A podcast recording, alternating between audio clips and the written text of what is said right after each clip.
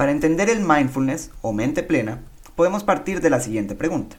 Tu cuerpo vive en el presente, tu mente también. El mindfulness o serlo no significa limpiar o poner en blanco tu mente para concentrarte en algo, usualmente entrando en un estado de meditación.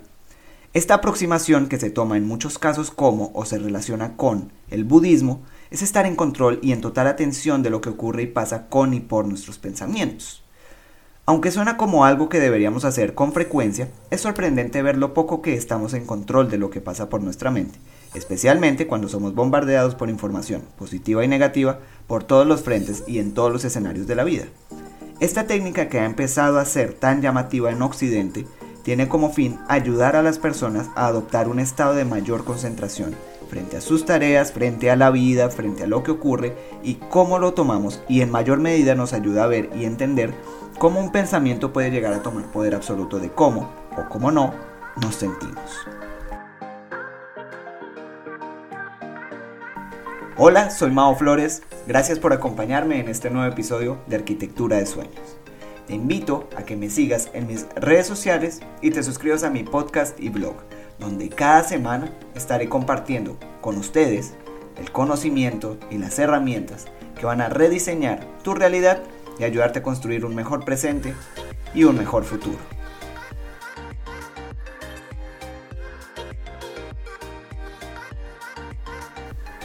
El poder de tus pensamientos, de tu mente, no es algo que quieres dejar pasar por alto si tu mente fuera una torre de atracción magnética, como muchos autores de crecimiento personal lo proponen, no querrías atraer problemas, situaciones incómodas o estrés.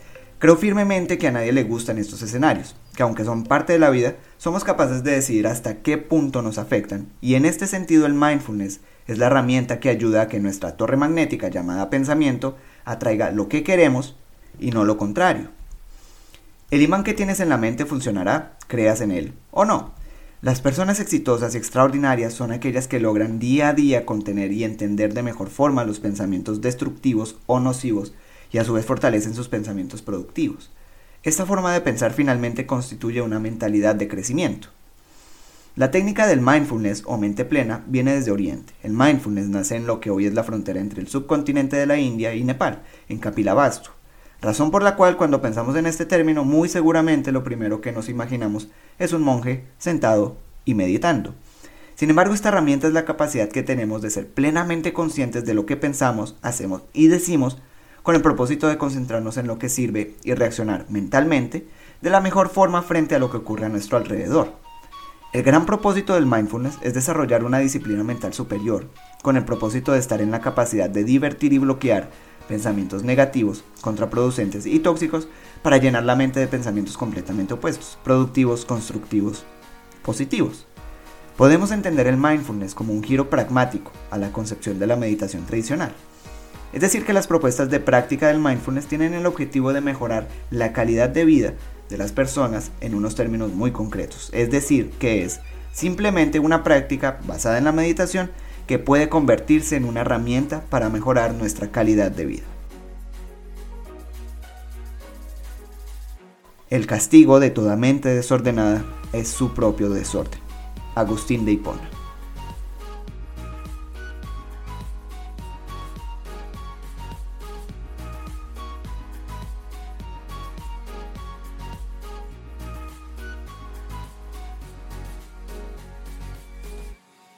Si este contenido te ha agregado valor, ayúdame a llevarlo a más personas. Comparte, comenta y sígueme en mis redes sociales. Gracias por haberme acompañado en este episodio de Arquitectura de Sueños. Te invito a que me acompañes a los próximos que estarán cargados de herramientas y conocimiento que te ayudarán a rediseñar tu realidad y construir tus sueños. Me despido por ahora, no sin antes recordarles que todo lo podemos en Cristo que nos fortalece.